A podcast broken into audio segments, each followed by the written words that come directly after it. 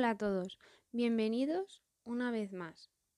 Yo me llamo Aurora León y este podcast lo estoy realizando para mi asignatura de anatomía aplicada.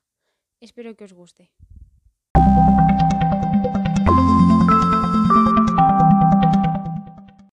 En este nuevo episodio voy a hablar del cáncer de huesos. ¿Sientes dolor o inflamación en alguna parte del cuerpo? ¿Fatiga? Pérdida de peso involuntario. ¿Y estás haciendo algún tratamiento con radioterapia? Quédate y sabrás si puede ser que tengas cáncer de hueso o puedas llegar a tenerlo.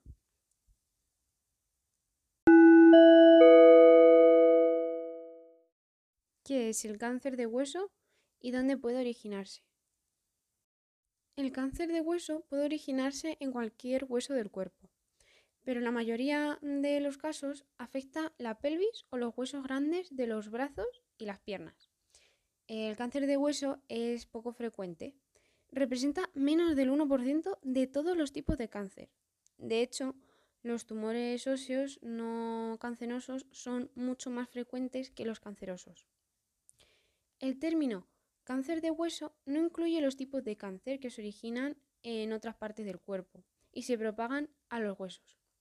En cambio, se le denomina según dónde se originaron. Por ejemplo, cáncer de mama que hizo metástasis en los huesos. Algunos cáncer de hueso se desarrollan sobre todo en niños, mientras que otros afectan a adultos. La extirpación quirúrgica es el tratamiento más frecuente, pero también puede usarse quimioterapia o radioterapia. Eh, esto dependerá pues, del tipo de cáncer que tiene que tratarse.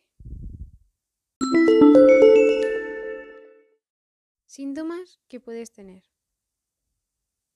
Los síntomas más frecuentes cuando se da cáncer de huesos son dolor de huesos, inflamación en dolor en la zona afectada, debilidad en los huesos, mm, así provocando fracturas, fatiga general y pérdida de peso involuntario.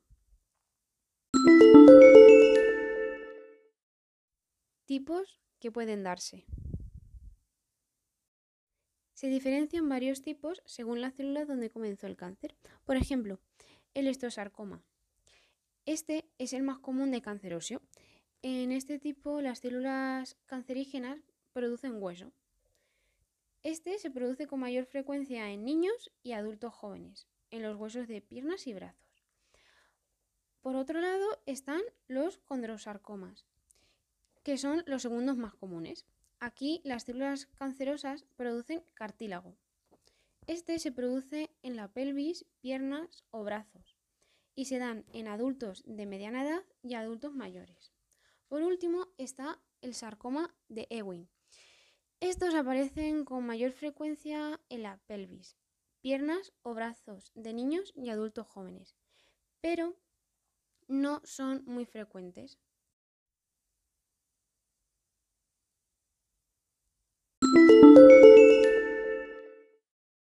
Factores de riesgo. Los médicos, aunque las causas no son claras, han hallado ciertos factores entre ellos el síndrome genético hereditario, la enfermedad ósea de Paget, que esta pues se observa sobre todo en adultos y tiene riesgo de desarrollar cáncer de huesos en un futuro.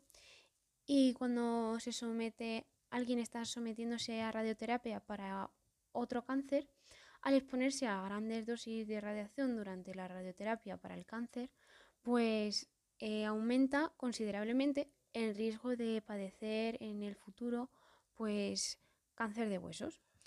Esto quiere decir que si tienes uno de estos síndromes o enfermedades o estás siguiendo este tratamiento, tienes un mayor riesgo de sufrir este cáncer de huesos.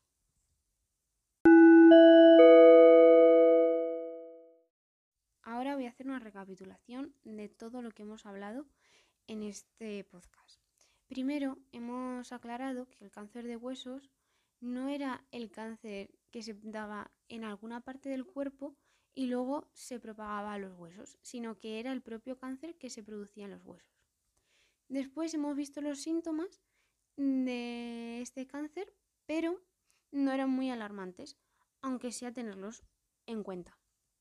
Las causas, que luego las hemos visto, mm, eran pues muy desconocedoras, pero los podemos relacionar este cáncer pues con los factores que hemos nombrado al final, por ejemplo, el de la radioterapia y la enfermedad ósea de Paje. Y luego también hemos nombrado pues los tipos que hay de este cáncer.